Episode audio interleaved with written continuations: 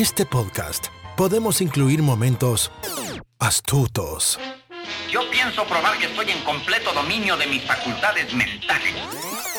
podemos incluir melancolía o incluir secretos de película. I see dead people. Queremos que te quedes a escuchar. ¿Qué te pasa, Mafly? ¡Gallina! No te vayas, ¿A dónde vas? no seas gallina. Nunca más. Me llames gallina, Neros, nunca más.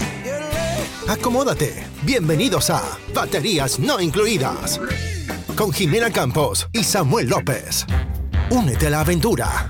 Un podcast dedicado a la cultura pop del cine y televisión que hicieron historia. Vamos a llevarte por un túnel del tiempo audiovisual lleno de recuerdos y grandes momentos. Prepárate un buen asiento, palomitas, algo para tomar, porque así comenzamos. Baterías no incluidas. Arranca. Bienvenidos.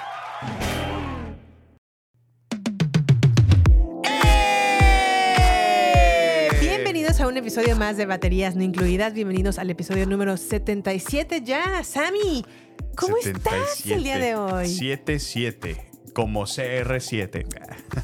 77 dijo, pues no, la verdad no tengo una, una relación con Con 77, solamente pues esperando que pueda a lo mejor llegar a esta edad con bien, con, Con salud. salud, Pero si puedo llegar con un poquito más de años, también no me, no me molestaría. Con ¿verdad? riqueza, con sueños, con metas logradas, con metas logradas, con, con no sé, que pueda, grandes amistades. que pueda a lo mejor comer salsita valentina en unas papitas y no me dé, no me dé no la úlcera. un Tums.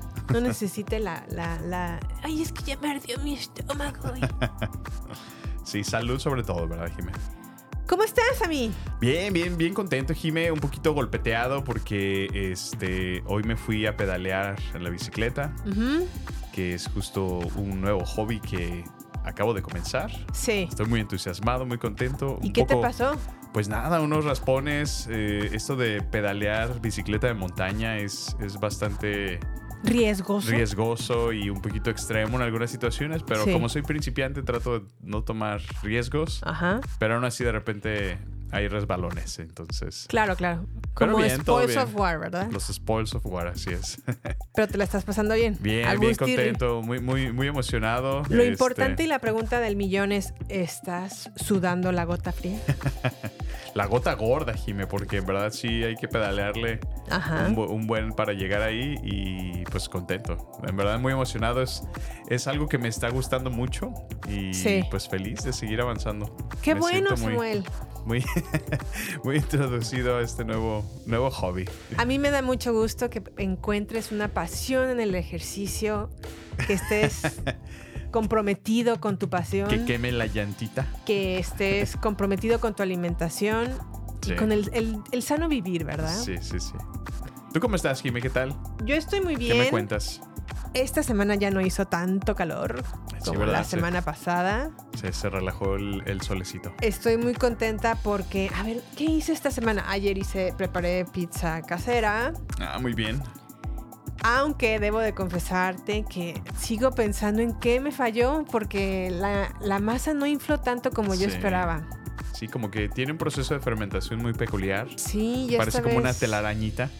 Y esta vez no pasó. Esta vez me quedó a deber un poco, la verdad. Sí. No sé, tengo que investigar si fue ¿Qué el agua. sucedió? Porque a diferencia de otras am, ocasiones, Sí. en esta ocasión le puse agua un poco más caliente o tibia.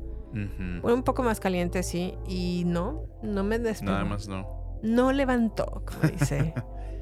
Sí, hombre. Entonces, no sé, no, no estuve satisfecha con, Con con el resultado, final. pero la verdad Sí. es que no afec- afectó la, la pizza el final. sabor. Sí, sí, sí. La El verdad sabor, que sí se disfrutó mucho. Sí. Y de- además de eso, pues bueno, contenta porque fuimos a ver películas al cine Ah, Estuvimos de vuelta al cine, Jimem. Así es. y nos estamos aventando una super serie, la segunda temporada ya.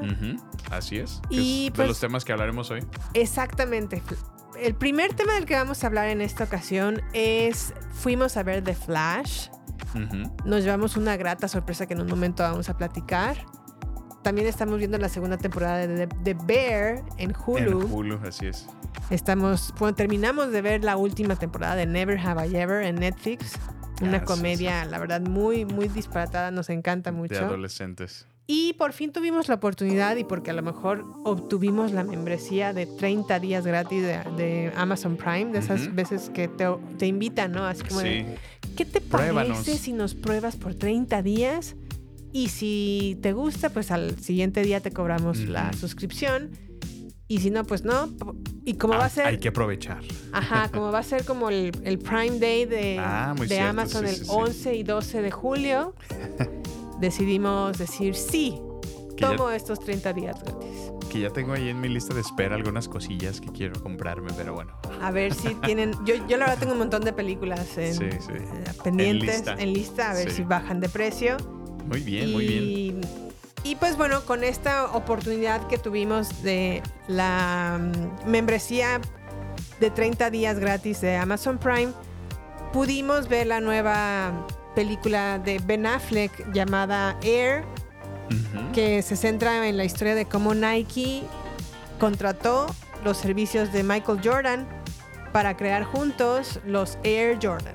Así es. Sí, de alguna manera como eh, pues hacer como un patrocinio, ¿no? Al mismo tiempo. Ajá. Y que pues utilizara sus famosas zapatillas. Sus famosas zapatillas, estileto como... Ah, no, ¿verdad? No, son los- zapatillas, son pues... Bueno, es que así las dicen en algunos lados, las ¿Oh, sí? zapatillas.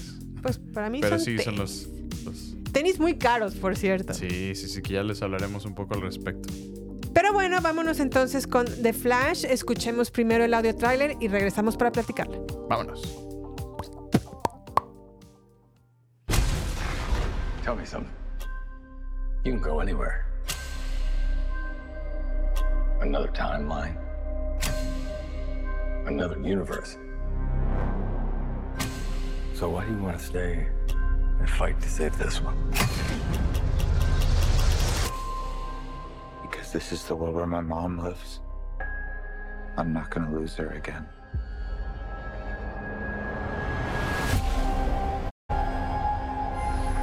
Time has a pattern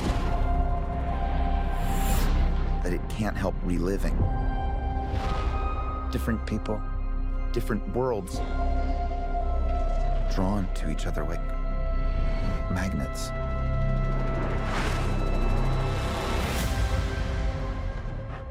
It's my face. You stole my face. If you were to go into the past, you have no idea what the consequences can be. Bruce, I could fix things. You could also destroy everything. This can't be happening. I completely broke the universe. Zod, we've been waiting for you. I created a world with no metahumans. And now there's no one to defend us. Want some help?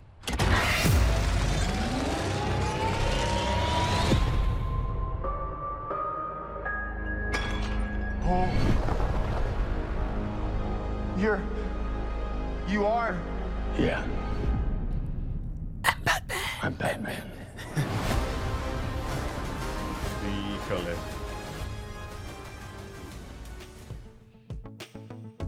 Pues bueno, la historia de The Flash más o menos es así. Los mundos chocan en Flash cuando Barry utiliza sus superpoderes para viajar en el tiempo y cambiar los acontecimientos del pasado.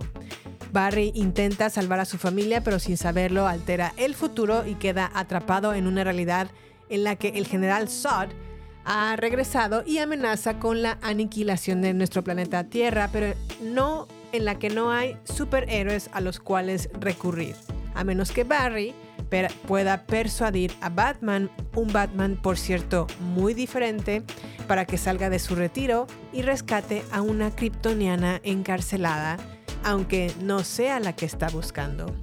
Sammy, ¿qué tal te pareció The Flash? The Flash, Jimé, sin duda fue una completa y absoluta sorpresa. Sí, Eh, yo creo que no solo para mí, sino para ambos. yes. Ya que este habíamos tenido unos como una, una revisión eh, antes de, de cómo le estaba yendo en taquilla, cómo le está yendo a los reviews, a los... um, y la verdad es que no le estaba yendo nada bien. Nada bien. Nada, nada bien. Entonces, eso como que me desalentó un poco. Dije, no sé si vale la pena entonces ir al cine, a lo Ajá. mejor. Y la cosa es que ya teníamos los boletos, ¿no? Ya los Sí, habíamos comprado con sí. anticipación. Y aún así hasta llamamos para preguntar si los Sí, podíamos cambiar por otra película. Sí, sí, sí. Pero bueno, finalmente nos terminamos decidiendo, ok, vamos a darle una oportunidad. Sí. Este, sale, sale Michael Keaton, que es como, bueno, parte del trailer, no es, no es ningún spoiler. Sí. Y el regreso de Batman, Jiménez, el tradicional Batman que conocimos en, en, En, el los cine. 90. Sí, sí, sí. Estuvo Para mí Michael. Keaton es mi Batman. Es, estuvo increíble, o sea, yo hasta brinqué de, de- Sí, de- sí, sí, o sea, sin exagerarles, brinqué de la, de la silla, Sí. eh, la butaca ahí en el cine, porque me emocionó muchísimo. Le, le hacen un muy buen hype este, a esa escena donde lo presentan, donde lo vuelven a introducir y, pues digo, ya lo ves que ha pasado la edad, ¿no? Ya estaba hasta retirado, ¿no? Ya pasó el en tiempo. su- en su era.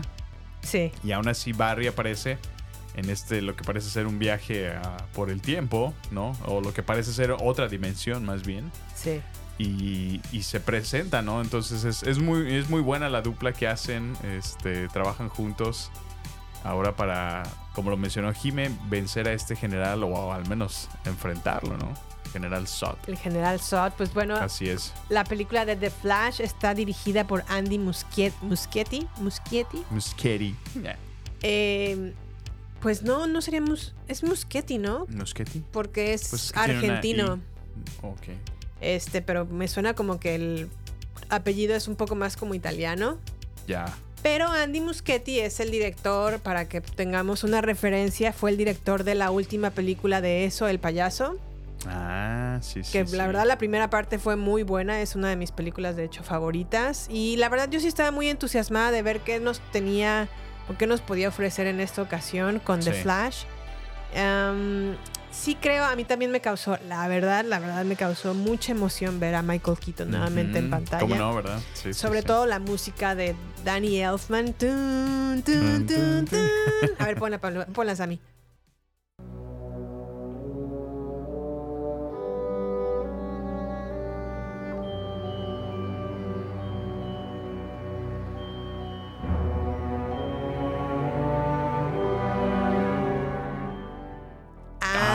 pues claro, claro, no manches. exacto. Es que está Así padrísima. debe de sonar. Y la verdad es que fue en un momento muy preciso de la película que nos llenó de emoción a los dos. Sí, sí, sí, cómo no. Y la verdad es que esa parte sí la disfrutamos muchísimo, el regreso de Michael Keaton en la piel de Batman.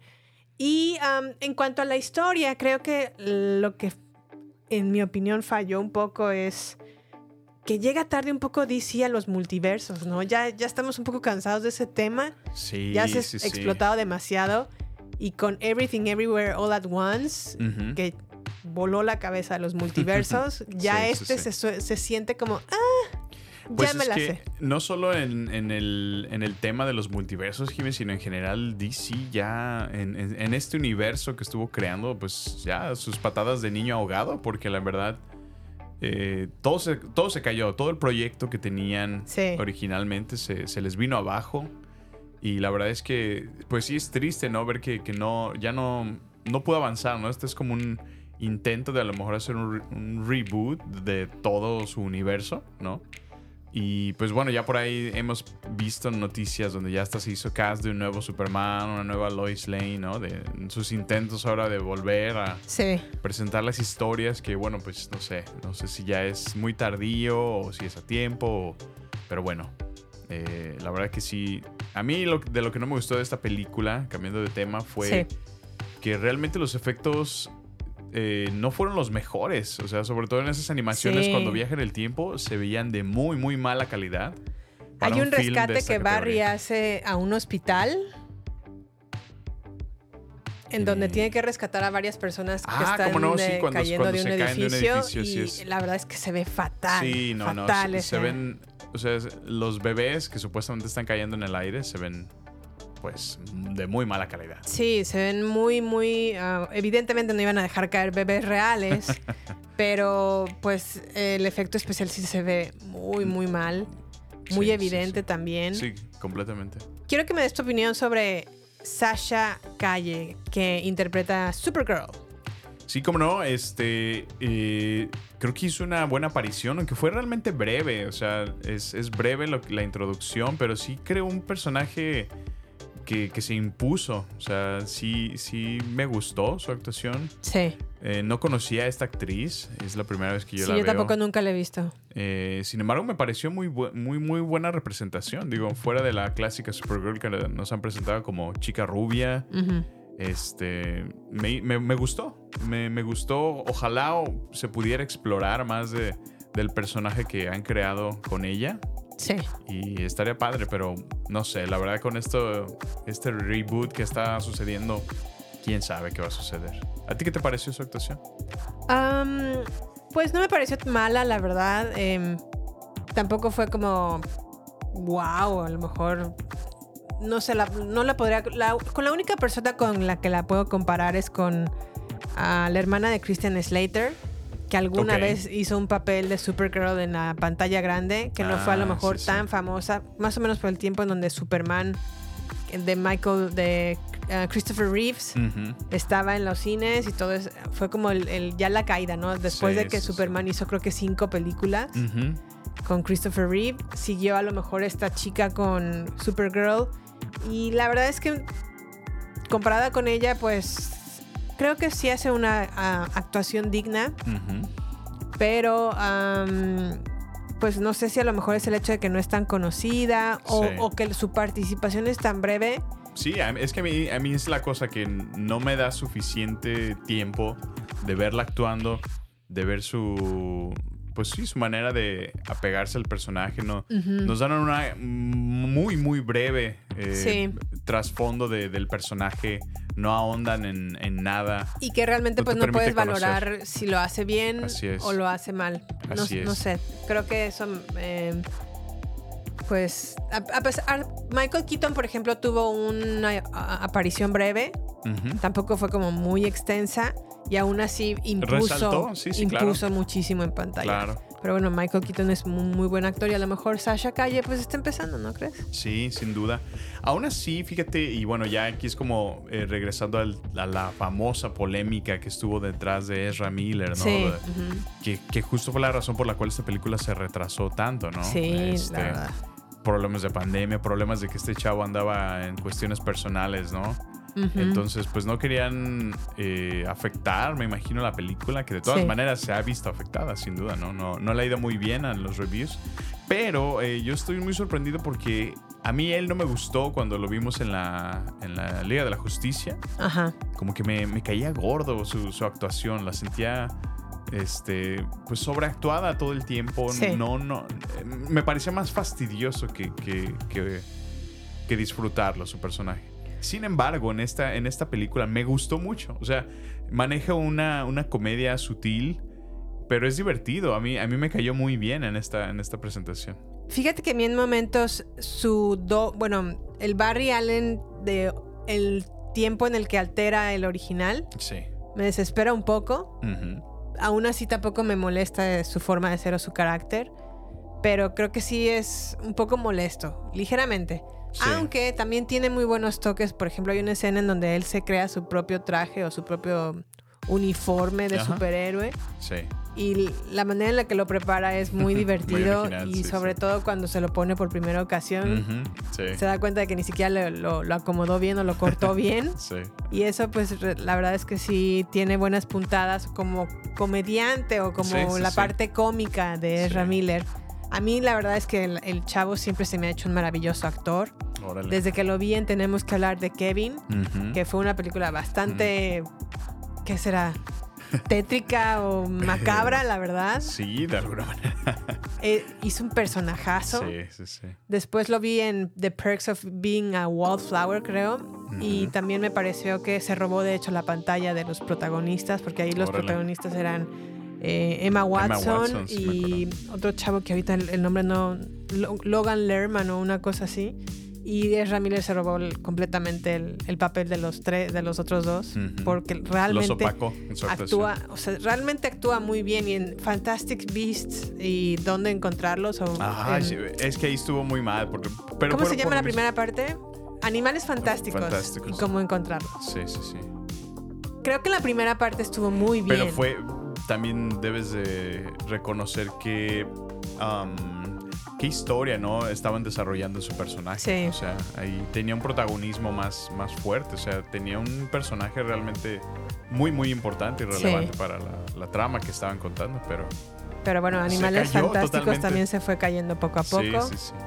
Y pues esperemos que una de dos o pueda recuperar su carrera y su eh, primero su vida Pues que personal se y, reencamine, ¿no? ajá, Sí. y su carrera actoral porque la verdad a mi parecer tiene mucho talento, Sí. pero pues si sigue con esas andadas pues no. Sí, no, No. la verdad es que sí, sí. De por sí él la Digo, tiene difícil, regresar, ¿eh? Sí, sí, sí. Y digo, con. O sea, a mí no me sorprende que luego. eh, pues pueda tener un buen comeback, porque pues eso pasa en el internet, ¿no? Primero te condena, te juzga y luego ya olvida, te perdona y ah, sí, te amamos de nuevo. Pues sí, pero la verdad es que sí creo que en parte fue culpable de que esta película fuera un fracaso. Sí, sí, sí. Y lo digo de esta manera porque el presupuesto de The Flash fue de 200 millones de dólares. Órale. Se esperaba que en su primer fin de semana en taquilla juntara al menos, al menos 60 millones de dólares. Sí. Solamente pudieron recaudar 24.5 Oh, millones de dólares. Entonces no, no, pues fue, de hecho es el, el fracaso más grande que ahorita tiene DC Universe en su haber. Y además de que metieron este presupuesto de 200 millones de dólares, metieron 65 millones de dólares más en publicidad. Wow. Prácticamente The Flash necesita entre 265 millones y 400 Ok. para quedar tablas. O sea, ni siquiera mucha Ni ganancia. siquiera. Ni Uh. ganar ni perder. Híjole. Entonces, la verdad es que no creo que lo alcance. Órale. Se está, sí, sí se está ve complicado. difícil para ellos. Digo, sobre todo porque en realidad se ha tenido muy malos reviews. O sea, así fue como nos llegan los comentarios Sí. originalmente. A mí no se me hizo una película necesariamente mala. No. No sé, se- la verdad es que me entretuvo. Hay una escena tan icónica en donde salen diferentes Supermanes y Ah, diferentes. ¿cómo o sea, no? Sí, sí. o sea, este, esa es legendaria. a Sí, mí se sí, me sí. hizo muy, muy, buena escena. Muy original. Pero pues, lástima que a lo mejor no sé si a los millennials o a los centennials que, que no saben de qué, de qué va, Sí. por eso a lo mejor no les, no les Es que cayó aquí se bien o respalda no les totalmente gustó. en la nostalgia, Jimena. O el hecho de que sea Ezra Miller y ya ves que los centennials son, son como los justicieros de las redes sociales. Sí. Dijeron, no vamos a ir a ver esta película porque sale él. No sé qué pasó, pero no es tan mala, ¿eh? He Sí, visto no, películas es que- y... Sí, yo también he visto peores, muchísimo peores. Sí. En esta hasta me divirtió, o sea, honestamente. Ujú. Pero bueno, así fue The Flash. A nosotros no nos pareció una mala película. Tampoco a lo mejor la volvería a ver. Ni tampoco compraría el DVD no, o el Blu-ray el... Fue entretenimiento puro esta película. Así es.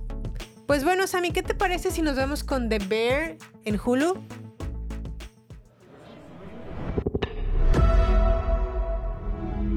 ¿Cómo no, Jime? ¿Y de qué trata The Bear? En The Bear tenemos a un joven chef procedente del mundo de la alta cocina, el cual regresa a Chicago para poder comenzar una nueva tienda de sándwiches con su familia. Ya estamos en la segunda temporada que más o menos suena así.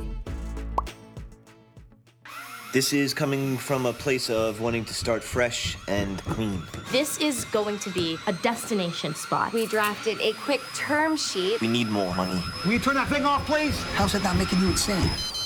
I don't mind it. It's a facelift, it's not a gut. Bear, it is a facelift and a gut. It's gonna take six months to open. Six months? That's being What, confident? cocky. Crazy. Still thinking chaos menu? Yeah, chaos menu, but um, thoughtful. Ugh, gross. We need like a reset. I'm trying to start from a place of positivity.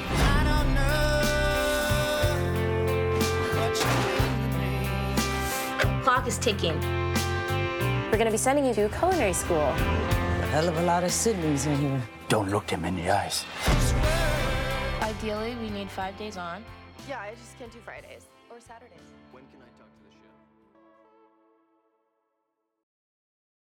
Bueno, y recordemos que esta serie fue estrenada eh, el año pasado justamente aquí en Estados Unidos, Sí. bajo la dirección de Christopher Storer Y bueno, tenemos un guion realizado por Alex O'Keefe y Christopher Storer. Entonces, bueno, Jime, aquí recordamos que eh, para esta segunda temporada es donde finalmente, eh, pues digamos, este grupo familiar y amigos, ¿no? Que han estado llevando El, buen Carmi. el buen Carmi, que es interpretado por Jeremy Allen White. El cual creo que, bueno, realmente trae el peso más grande de, Sí, de la sí. serie, ¿verdad? Eh, a mí me gusta muchísimo esta serie, la he disfrutado mucho. Eh, yo creo que estas series que realmente tocan temas de, de cocina me, Sí. me han apasionado mucho de alguna, de alguna manera, no sé, no puedo entender por qué. ¿A ti qué te parece hasta ahora la serie? Pues ah, debo de confesarte que a mí la primera temporada, los primeros episodios, me costó trabajo verlos porque me desesperaba un poco lo caótica que era la Sí, cocina. sí, sí. Hay un gritadero y un estrés. Dije, no quiero tener a lo mejor tanto de estos De grita- esto. gritos y todo esto en, en mi casa. y al principio como que me, me costaba un poco de trabajo, pero con el, el pasar de los episodios debo de aceptar que sí es muy buena. Sí, eh, sí, muy sí. buena serie, sobre todo la actuación de Ayo Edebiri o Ede, Edebiri, Ajá. que interpreta a Sidney Adamu, Ajá, que es como la sous chef de, de, de The Bear, que, que es Carmi. que es Carmi. la sous es. chef es como la. La mano derecha del chef, ¿no? Ajá, ah, exactamente, la mano derecha del, del chef principal. Y, re- y el personaje de Carmi, que es Jeremy Allen White, es un chef renombrado en su Sí. campo. Creo que tiene tres estrellas Tres Michelin. estrellas, así Lo es. cual, na- o sea, son contados con una mano las personas o los chefs Que tienen esta cantidad de estrellas. Y obviamente su sous chef o esta actriz, eh, Ayo Edebiri, Edebiri, perdón, am, está muy emocionada de trabajar junto con él, ¿no? Y de, Claro. de que crean, de que creen juntos un nuevo, en esta segunda temporada están creando un restaurante, una, están como renovando, ¿no? Lo sí, que, como que le hacen un rebranding, ¿no? Eh. Vuelven a, a darle un nuevo toque, un nuevo, una nueva apariencia, una nueva Sí. presentación. Y, y de hecho un nuevo, no- un nuevo menú, ¿no? Que ahorita es lo que están explorando. Están explorando, así, Así es, es. Y están pues en esa, en ese trabajo, ¿no? En primero de Sí. que uno pueda confiar en el otro, es decir, la el chef y el sous chef, Así es. puedan trabajar juntos, puedan coordinarse con todos los demás y al mismo tiempo están invirtiendo en sus trabajadores o en sus Claro. miembros de equipo, preparándolos para en verdad le- elevar la cocina de The Bear. Así es. Y de hecho es algo que a mí me emociona mucho mientras ves la serie porque realmente puedes sentir como que algo, algo bueno se, se- se aproxima, ¿no?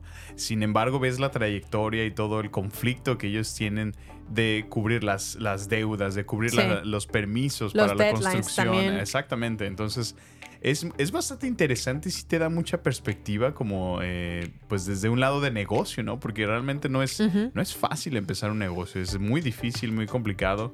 Sobre todo acá eh, por todas las reglas que, que tienen, ¿no? O sea, no puedes Sí. empezar a construir solamente porque tú quieres construir. Claro. Permisos y, y normas y reglas. Entonces, es padre ver esta odisea. Y bueno, de alguna manera, me gusta también la introducción de, de su hermana en, en la serie, que es Sí. Natalie. Y eh, ella es interpretada por Abby Elliott. Sí. Eh, lo cual se me hace un- un- una buena introducción. Ahora es la hermana que está eh, tratando de ser parte de este grupo, ¿no? Sí, ella, ella como que su labor es organizar, Organizar, al porque es equipo. un- está lleno de caos. Sí, para que cada uno esté en plena conciencia de cuáles son sus responsabilidades, sus Así tiempos es. y sus movimientos. Pues para- básicamente una project manager. Sí, para que, ajá, para que puedan, pues, entregar, ¿no? Exacto. Y que realmente el restaurante sea lo que está buscando tanto de Bear como su sous chef, que sea un restaurante de mucho renombre. Así es. A pesar de ser local, ¿no? Y a lo mejor de ser lo más básico como hacer sándwiches, bueno, pues que esos sándwiches sean los más famosos Los más de Chicago. famosos. Exacto. Y me gusta que esta, esta temporada presentan otras locaciones, ¿no? Están grabando eh, en zonas europeas, ¿no? Sí. Eh, no recuerdo qué país era. Yo lo siento, yo pensé que era Holanda, ¿eh? Pero es o sea, Suiza. Suiza. ah. Y está padre porque pues, sí presentan realmente tomas reales, o sea, están allá. Sí. Entonces, eh, es bonito, o sea, la verdad sí aprecias porque es otro estilo también de cocina, eh, repostería, etcétera. Entonces, estuvo muy... eh, pues a mí eh, estoy disfrutando en realidad muchísimo cómo se llevan la serie. Sí, a mí, si algo a lo mejor tengo que. mm, me desespera un poco de Bear o Carmi específicamente es que a lo mejor hay una falta de conexión emocional con todos. Con todos, así es. O sea, Carmi en verdad es un personaje en donde se le ve la cara como de no he dormido en cinco noches, Sí, sí. estoy endeudado, no comí bien y encima a lo mejor tengo una angustia tremenda. Claramente tiene problemas emocionales. No, y yo siento que está viviendo una depresión muy, Sí, muy profunda. Y que no, no, no lo. Esas emociones que tiene o esa situación depresiva Ajá. no la atiende Sí. o la. La pospone, ¿no? Todo el tiempo. Porque a lo mejor creo que nada más se limita como a ir a pláticas estilo Alcohólicos Anónimos. Que bueno, al menos que a lo es un mejor paso. sí, Le, está, le está ayudando, pero también le previene de que no tenga una conexión emocional con nadie. Este, lo siento como un personaje muy solo. Sí, sí, sí. Pero bueno, supongo que a lo mejor en esta segunda temporada, porque ya viene o entró en la, en la a pantalla algún interés para Carmi, que al parecer va a ser interés amoroso. Sí, lo que pareciera que en algún momento tuvieron alguna relación, ¿no? Sí, o que Sí. estuvieron como, que se conocen de años. Sí. Y regresa ella a pantalla y pues a ver si, si logra abrirse el corazón de Carmi, que está más cerrado que una olla express Sí. en frijoles. No, se la recomendamos muchísimo. Esta serie, de hecho, se llevó el, el Emmy. ¿no? El Emmy el año El año pasado, sí. pasado, así es. Entonces está, está buenísima. Dense una vuelta en Hulu si no la han comenzado a ver. Se las recomendamos muchísimo. Muy bien, pues entonces vámonos a redes sociales a mí. Perfecto. Dale. Vámonos. No queremos que te pierdas nada. Por eso, te invitamos a sumarte a nuestras redes sociales. Twitter, Instagram y Facebook. Encuéntranos como Baterías Podcast. Cine, series y mucho más solo con nosotros. Con Jimena Campos y Samuel López. Agéndalo. Nos encontramos en redes sociales. Baterías Podcast. Bueno, ya estamos de regreso. Recuerden, por favor, seguirnos en nuestras redes sociales. Estamos mucho más activos en Instagram. Por, si, los, si tienen ustedes cuenta de Instagram, por ahí nos pueden encontrar. Subimos de ahí algunos datos curiosos. Nuestro último episodio de Misión Imposible. ¿Qué tal, Sammy? Ay, buenísimo. Buenísimo. Hemos recibido comentarios eh, favorables, podría decir yo, por el sketch que hemos hecho. Sí. Y bueno, la verdad es que sí, fue un episodio que yo me divertí, no solamente viendo todas las películas, analizándolas, sino grabando en nuestro episodio. Muy bien, pues entonces vámonos a la segunda serie que nos aventamos en Netflix, que es Never Have I Ever. Bueno, pues Never Have I Ever concluye su serie o su... Sí, ya la serie, porque es la Sí, última la temporada. Esta temporada 4. La verdad es que son episodios de media hora, de 20 minutos, que la verdad es que no duran... Es muy, muy fácil de ver, ¿no? Exacto, Never es completamente digerible esta serie, Sí. Jimé. O sea, no, no tienes Rápida. que... No, no necesita... eh, Mucha inversión de Exacto. tiempo. No, y al mismo tiempo, a pesar de su simplicidad, realmente sí toca temas, pues a lo mejor no, no tan relevantes porque son más adolescentes, pero eh, Para toca nosotros. cuestiones emocionales Sí. y realmente se hace muy divertida la serie. La verdad es que sí, yo la disfruté desde su primera temporada. Em, nos cuenta la historia de Debbie. Debbie, pues bueno, ya en esta última temporada. En realidad, Never Have I Ever es una comedia como de paso a la madurez o un. Ay, ¿cómo lo llaman en inglés? Un. Coming of age. Un coming of age series Sí. sobre la vida obviamente de una adolescente estadounidense de origen indio de primera generación. Y obviamente esta serie es muy importante mencionar esto. Este dato está inspirado en la infancia y adolescencia de Mindy Kaling, donde pueden ubicar a Mindy Kaling en una super serie de comedia que fue The Office, versión Estados Ah, sí, Unidos. sí. Bueno, aquí en Never Have I Ever pueden de alguna manera está como inspirado en sus vivencias que ella tenía en la preparatoria o tuvo en la preparatoria. Sí. Es productora y guionista de esta serie en Ah, mira, no sus cuatro eso. temporadas y pues bueno, llega a su fin. Perfecto, qué, qué divertido, la verdad que sí, fue muy original. Antes de seguir hablando de Never Have I Ever, Sammy, ¿por qué no nos pones el trailer. Perfecto. Well, we did it. Yep. We had sex. Okay, well, uh, catch you on the flippity flip. We're finally seniors, and honestly, I think we're doing pretty great. Now that I've done the deed, I can focus on what's important.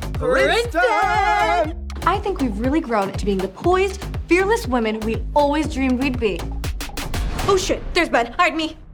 You gotta talk to him at some point. What's the deal with you two now? I cannot believe you. I assumed it was like a one-time thing. What's up, Davey? Hey, Paxton. Wait, what? Paxton? My God! Hot Pocket looks different this year. When did his torso get so clawable? Whose torso is clawable? Uh, mine. Because I have a rash. That sounds really gross. What you up to? You want to go make out by the bleachers? Gen Z is scary. So, all in all, things are decent. Are they? I'm not ready to say goodbye yet. Not sure I'm good enough. I know, it's scary. Our lives are changing, but change is good. I got this.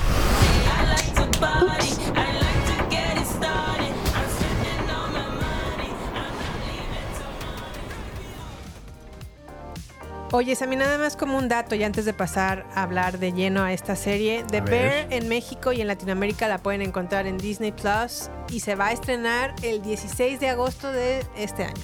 Ah, perfecto, mira. Excelente. Está aquí en Hulu, pero en Latinoamérica pues todavía le falta un mesecito. Un mesecito para verse. No, pues aprovechen ahora que aparezca. En verdad, no se van a la primera temporada también. Sí, sí, estaría buenísimo. Ahí la pueden encontrar en Disney Plus, pero ahora sí, vámonos a Never De Have I. Ever. En esta última temporada, Debbie pues ya está a punto de salir de la prepa. Es una niña, adolescente, ya no es niña, adolescente muy inteligente. De hecho, acaba de perder su virginidad en el comienzo de este Ah, de sí. esta temporada. En el fin de la temporada anterior y, este, y en el comienzo de este están como paniqueados. Viendo- Ajá, sí, sí. Viendo al horizonte tanto Debbie como Ben Ben, así es. Y, tan- y meditando en lo que acaban de hacer. Eh, ben está como lleno de inseguridades porque obviamente la primera vez no es como el, el- Lo los, más los pétalos de rosa que todo el mundo nos o las películas o la gente nos hace creer. Sí. No es fácil esa situación de la primera, primera vez. vez. Y creo que para eh, en el caso de Ben lo llena como de inseguridad de, híjole, es que no, no me desempeñé adecuadamente. Entonces eh, está como muy inseguro y eso provoca que mm, como que deseche a Debbie, ¿no? Así como Sí, de como bye. que, sí, más que desecharla. Bueno, no, técnicamente sí, porque él tenía otra novia. No, ah, acuérdate que el verano como que se ignoran Ajá. y Debbie pensaba que regresando del verano iban a Iba comenzar una relación y no, ya cuando regresaron Ben ya tenía novia. Pues sí, pero oye, o sea, ¿cómo, a- ¿cómo puedes compartir algo extremadamente íntimo como eso Sí. y no hablarte en todo un verano y esperar que llegando a la escuela todo esté normal? O sea, no. Pues yo creo que en el caso de como adolescentes sí, sí llegamos a ser así. Sí, bueno, pues no sé, se me hace muy... De no, de no hablarse y de ignorarse, no sé. Bueno, ahora cabe destacar que esta adolescencia ya no es la, de- la que nosotros nos Sí, tocó. sin duda. es Es- es muy adolescentes centennial sería. Sí, Centennials. Y este Gen Zs. Gen la verdad es que está muy divertida la serie. Mm, Creo que un personaje, si no es que mi personaje favorito es Ramona Young en su personaje de Eleanor Wong. Es mi favorita, me hace reír muchísimo. Sí, creo que sus bromas son bastante eh, Apuntadas, apro- ¿no? apropiadas y, y- Sus caras. y sí, es muy genuina su, su actuación, la verdad que sí. Eh, se ve que es, bueno, realmente muy, muy cómica la muchacha. Sí, es la Sí. verdad muy divertida. eh, y bueno, son tres amigas que toda la, la preparatoria o to- desde el, a lo mejor elementary o la primaria, son, siguen siendo mejores juntas, amigas. Sí.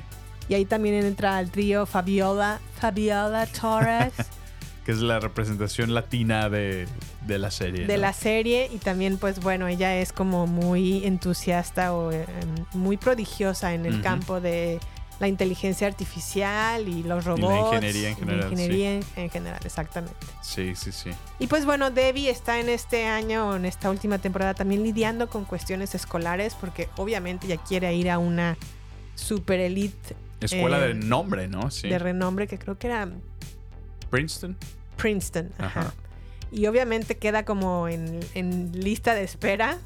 Y para las pulgas de Debbie, que es muy inteligente y es la mejor de su generación, generación. pues está en, en shock, ¿no? De Sí, sí. enterarse de que siempre quiso ir a Princeton y, Y bueno, y pues. se le está complicando. Sí, así es. Y, y la historia nos cuenta la razón por la cual esa, eh, se complica su camino a la, a la universidad. Y, Sí. Y bueno, como es ese cierre, ¿no? De, de- de ese desprendimiento natural de, de amigos que atesoras con tanto Sí. corazón, de, el tener que salir de tu casa, porque también esa es otra realidad, el, el mu- el mudarse, ¿no? De tus papás. Sí. Dejar, dejarlos atrás por ahora ir a estudiar, que a lo mejor todos en algún momento experimentamos de alguna manera y pues es difícil, ¿no? Es, a mí es lo que disfruto realmente de esta serie, que, que te trae ese, esa recordar los, los tiempos de como estudiante y, y lo divertido que, o al menos lo, lo, lo- lo simple que era la vida en esos momentos.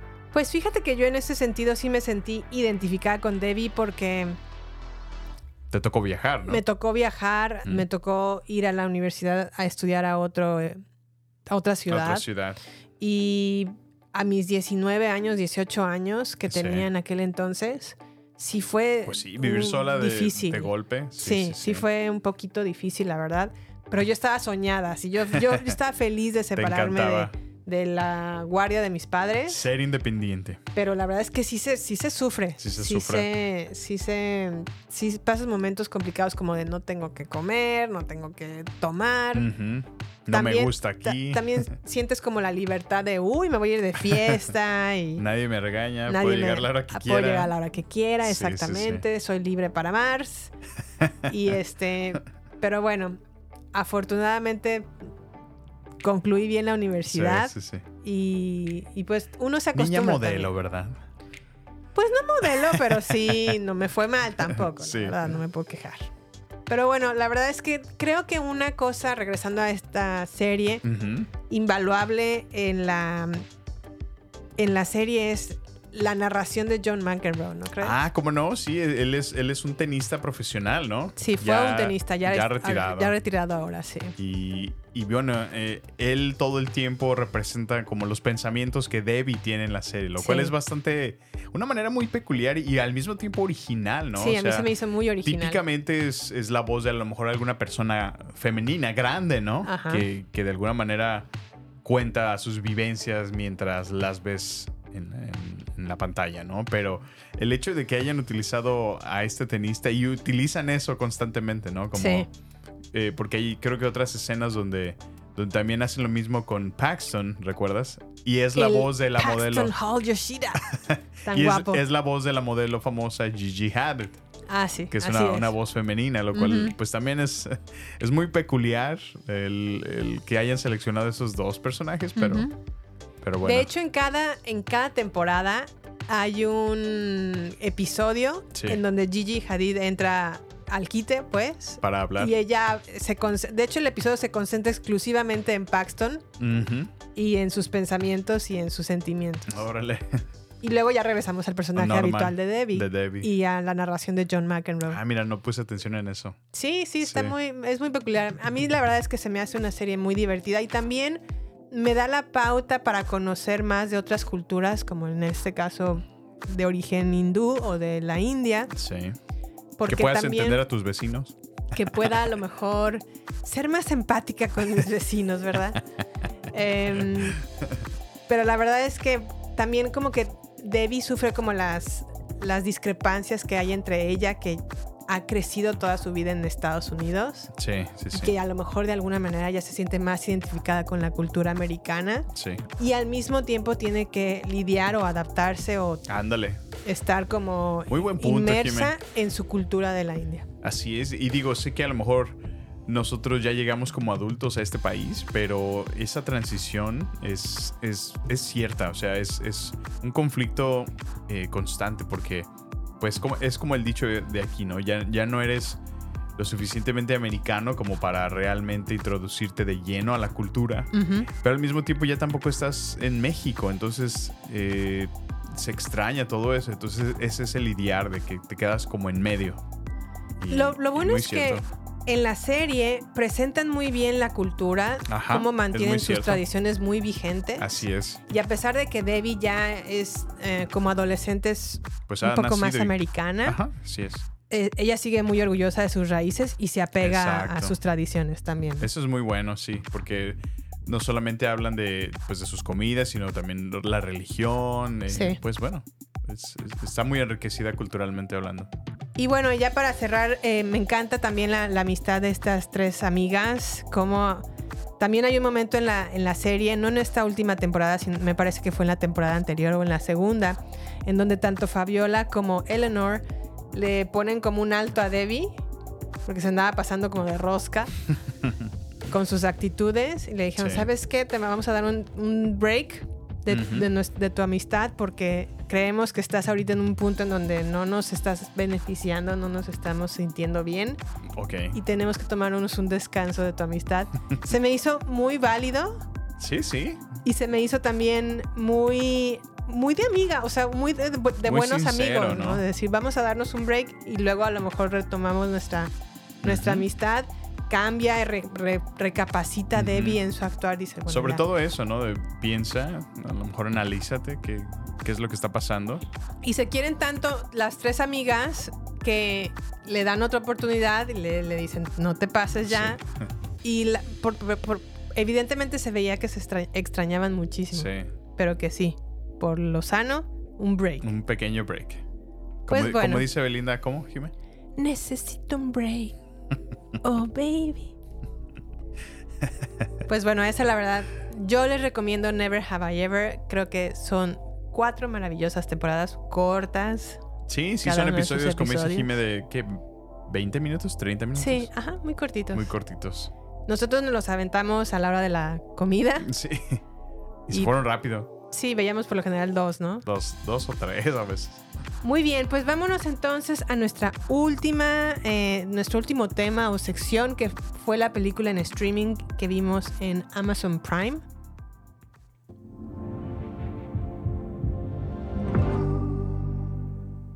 Y pues bueno, esta película fue nada más y nada menos que Air, de título en español Air, la historia detrás del logo.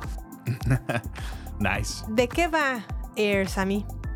Pues en Air nos presenta la historia, la improbable y revolucionaria asociación que a mediados de los 80 se afirmó entre Michael Jordan, que era un pequeño novato en ese tiempo, y la incipiente sección de baloncesto de la empresa de calzado deportivo Nike. Un acuerdo que revolucionaría el mundo del deporte y a la cultura contemporánea con la marca Air Jordan. La historia narra la atrevida apuesta que definió la carrera de un equipo empresarial poco convencional, la visión implacable de una madre que conoce el valor inmenso del talento potencial que tiene su hijo y del fenómeno del baloncesto que se convertiría en el más grande de todos los tiempos. Bueno, pero antes de platicar de Air, vamos a escuchar un poco del trailer. Vámonos. 1984 has been a tough year. Our sales are down, our growth is down. Sonny, I brought you in here to grow the basketball business. People don't know what the hell a Nike is. What's a Converse? NBA All Star shoe. There's nothing cool about Nike. You would have to have a pretty compelling pitch. I can tell them the one thing the other companies can't compete with. Our basketball division is terrible. I do not love it. This is where you come up with a brilliant idea that no one else can see. Let's hear it. I got it. I found him. Who's that? Jesus? Can't afford it. I'm willing to bet my career on one guy. My name's Sonny Vaccaro. I- I'm with Nike. Do you typically make it a habit of showing up at people's front doors unannounced? I don't like to take no for an answer. Oh, man. Here we go. You ask me what I do here. This is what I do. I find you players, and I feel it this time. Yeah, okay, it's risky. When you were selling sneakers out of the back of your Plymouth, that was risky. Don't change that now. For a rookie? Yes. Who's never set foot on an NBA court. That's the literal definition of rookie. Yeah. What's the plan? We build a shoe line around just him. I need the greatest basketball shoe that's ever been made. Who's the player? Michael Jordan. Bueno, pues Air es de este año, está dirigida por el maravilloso y esposo, actor, director Ben Affleck, que hace un muy buen papel, por cierto, en esta película. Ah, mira, no sé que estaba bajo la dirección de Ben Affleck, justamente. Así es, así es. Ben. Affleck sale en su papel de Phil Knight, que es como el CEO de Nike. Nike. Tenemos también la actuación de Matt Damon como Sonny Vaccaro, que la verdad es que qué bien actúa Sí, Matt Damon sí. en esta, en me, esta- me gustó mucho su actuación. en esta película. Tenemos también a Jason Bateman como en su papel de Rob Stracer, que Ujú. creo que Jason Bateman uh, actúa siempre como Ozark, ¿no? Él, ah, exactamente, es lo que te iba a decir. Es como el mismo señor de negocios que vimos en Ozark, solo que aquí es legal su trabajo. Sí, Pero no. sí, sí, sí actúa muy similar. Sí, O sea, ujú. n- no le estoy tirando hate a Jason Bateman porque es, es fenomenal. Sí. Pero su actuación se siente muy similar a lo que ya hemos visto antes. Ujú, y Nada también diferente. Tenemos por ahí a Viola Davis como en su papel de Dolores Jordan o la mamá de Michael Jordan, que realmente es ella la que el- truenan sus chicharrones. Sí, ahí es la, ahí es la fregona. Ella es la chida, chida, la chidorongo. mujer empoderada, ¿no? y la que maneja también el contrato y el valor de su hijo. De ¿no? su hijo, así es. ¿Qué más nos puedes decir de Air, Sammy? No, pues ¿Te es que- gustó? ¿No te gustó? Sí. Eh, pues mira, esta película yo mm, no sé, no estaba tan entusiasmado, honestamente, eh, cuando recién salió el trailer. Y yo desde cuando quiero comprarme unos Jordan, pero están carísimos, Jimena. Al menos el modelo que quiero está ausente y están muy, Y muy caros. de. Muy caros estos tenis. Sí. Este, pero bueno, fuera de eso, la película me pareció muy buena. Creo que es una película que cuenta pues la historia basada en los hechos reales y números originales que, Nike presentó. Me, gusta cómo no necesita una figura presencial de Michael Jordan para estar en la película. Sin embargo, todo se genera en base a él.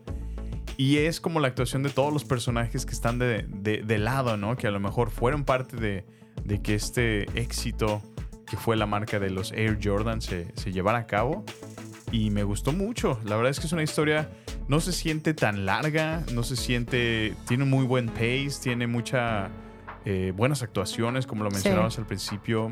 Este, yo disfruto la, la- la película, inclusive hasta un Ben Affleck que, que actúa como, como un CEO, como en conflicto, ¿no? Porque no le está yendo nada bien a Nike en esos años y, y pues que apuesta todo por, por lo que sus empleados le están recomendando hacer. Entonces, me gustó. La verdad fue una, una muy buena película. Este, ¿A ti qué te pareció?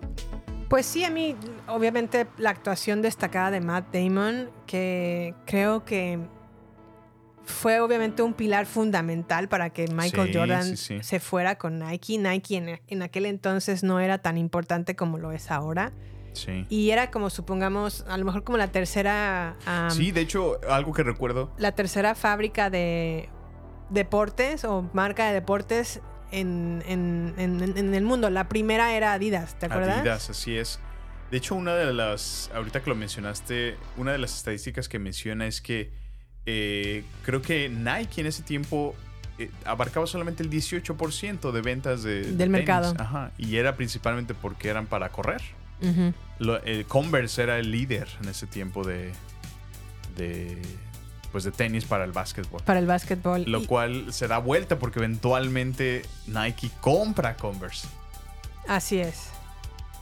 Sí, pues bueno, la verdad es que creo que lo más destacado de esta película, a mi parecer, es la actuación de Matt Damon. Obviamente. Viola Davis, lo que sea que haga, me caiga o no me caiga bien a veces en sus papeles. Debo de reconocer que es una maravillosa actriz. Sí, es buena. Es muy, Muy, buena, muy talentosa y obviamente en- me, me gustó mucho que en esta ocasión no vimos a una Viola Davis enojada o empoderada o gritona o... o- Siempre hace eso, ¿no? mocosa, ¿no? Ajá. Porque también o, o llora y moquea bien cañón. o este o, O está gritando, ajá, está enojada o está gritando o está mm, muy violenta. En esta sí, la sí. vemos muy, muy tranquila, solemne, muy, muy- solemne, muy estoica, Muy muy, ho- ho- hogareña. hogareña y, y sobre todo siendo de esa manera, en esa actuación muy pasiva, muy tranquila, se nota que tiene un carácter muy fuerte. Sí, sí, sí. Se nota también que conoce perfectamente las capacidades de su hijo y que no le dan gato por liebre. O sea, Así no porque es. llegue Adidas con sus Super ofertas. ¿no? super ofertas o llegue Converse o lo que sea, eh, lo, lo- las- lo- la persuade de cosas eh, inequívocas, porque ella dice, yo tengo muy en claro lo que busco, lo que quiero, Sí. y no me voy a ir con el primero que me suelte a lo mejor los grandes billetes de, para mi hijo, ¿no? Sí, la verdad es que sí, es una película que sí disfruto, eh, sobre todo por eso, por, por el conocer la, el, el detrás de, de esa historia, ¿no? De cómo es que realmente se crearon los famosos tenis, que pues hasta ahora pues, siguen dándole el negociazo a, a Nike. Y a Y, Michael Jordan. Pues a Michael Jordan, porque él es ya billonario, ¿no? O sea, Sí. está avalado él actualmente en 2.1 billones de dólares, para que te des una idea. Pues bueno, algo que también quiero destacar de la película es que Michael Jordan nunca se ve Sí. en- a cámara o a cuadro, su cara nunca sale ah, en, pa- en pantalla, En ni siquiera obviamente por un... Obviamente no pueden poner al Jordan de estos tiempos porque pues ya está grande el señor. Sí, el señor ya y tampoco van a poner a lo mejor un actor que represente a Jordan y- o que tenga a lo mejor algún diálogo. Siempre fue sacado a lo largo de toda esta película. Sí, a lo mejor a cuadro, pero su cara nunca se vio directamente Exacto. este, en la pantalla. Y algo que también quiero destacar es, ¿crees que realmente en estos tiempos valga la pena que se cobren tanto por unos tenis? Pues es que creo que ahorita ya es más que nada el legado y la fama que, que han tenido los, los tenis, porque pues muchísimos coleccionistas, ¿no? Los, los siguen atesorando, buscando, y entonces siento que es la demanda que, que el- los fans le, le- le- le traen que, que incrementan esos precios a esa escala, Jimé. Que, que así, de que si está bien o no, a lo mejor pues no nos, no nos compete, porque pues para la compañía están encantadísimos, ¿no? Sí. Pero pues es la, el clásico oferta y demanda, ¿no? Pues la verdad es que a veces yo no entiendo cómo es que a lo mejor playeras o jerseys de un jugador Sí. estén valuadas en 200 eh, dólares, 180 dólares, 150 dólares. O en el caso de los Jordan, que están creo que en los 200 dólares. O sea, y eso ya, bueno, no sé, no, no entiendo cómo tanto Pueden hay... ser tan caros. Eh, Entiendo lo- lo- la cuestión del libre mercado y entiendo que lo que a veces me queda como... Me, me causa un poco de conflicto es cómo la gente puede pagar o a lo mejor se va a- a- hasta créditos Sí. con tal de adquirir eso. Digo, no es a lo mejor mm, tenis de primera necesidad. Sí, o sea, y, y la verdad es que entiendo por una parte que a lo mejor un adolescente diga, yo quiero tener unos Jordan porque están, a- además de que dan estatus y renombre y están padres y toda la cosa, me inspiro para jugar baloncesto con mis Jordan, que estoy segura que un adolescente no utilizaría sus Jordan nuevos para jugar básquetbol. A lo mejor sí, a lo mejor me equivoco, yo no lo haría. Si los adquiriese, Y es que si te fijas, ya más que. Pues es muy cierto lo que dices. O sea, más que para el deporte en sí, realmente ya es como, como parte de un, un ícono del de, el vestir, ¿no? De las modas, de. Pues ya te vistes más estilo urbano, entonces es más eh, lujo, ¿no? El, Sí. el traerlos puestos y, y lucirlos en algún evento o alguna reunión. Por, por, precisamente por eso, porque son tan icónicos ya que luego, luego resaltan, ah, mira, trae unos Jordan. Pues sí, la Sí. verdad es que no, no lo entiendo porque ahora los precios se han ido disparatando tan horriblemente y más en la situación en la que nos encontramos eh, en el mundo, que la verdad sí estamos en una recesión bastante complicada Complicadas, sí, sí, sí. y que a lo mejor, am, por ejemplo, hace poco leí que se estaban revendiendo boletos para el concierto de Taylor Swift en 19 mil 19 mil dólares. Oh, wow. Que ¿Quién puede pagar 19 mil dólares por boleto? ¿Por reventa? Por reventa. Aunque los tuvieses, ¿no? O sea, aunque no, tuvieras esa cantidad y, ¿Quién paga eso? o sea, por dignidad, yo creo de, yo no voy a pagar eso. O sea, no, no, no, no porque a lo mejor tenga el dinero, Sí. significa que está bien que lleguen precios tan exorbitantes por un concierto y por una persona.